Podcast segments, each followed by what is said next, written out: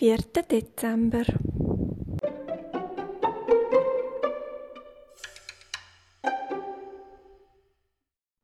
Hm, überlegt der kleine Igel.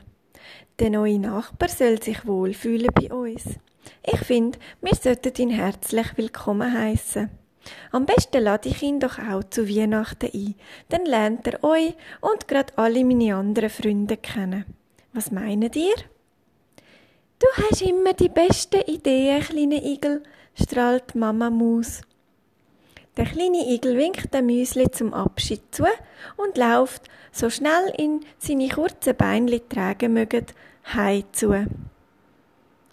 Blitzschnell hat er eine weitere Einladungskarte gebastelt und trippelt mit der zum Hügel auf. Ich bin ja mal gespannt, was das für ein neuer Nachbar ist, denkt er unterwegs. Bestimmt wird er sich freuen, wenn er so kurz, nachdem er zu uns zügelt ist, bei uns eingeladen wird.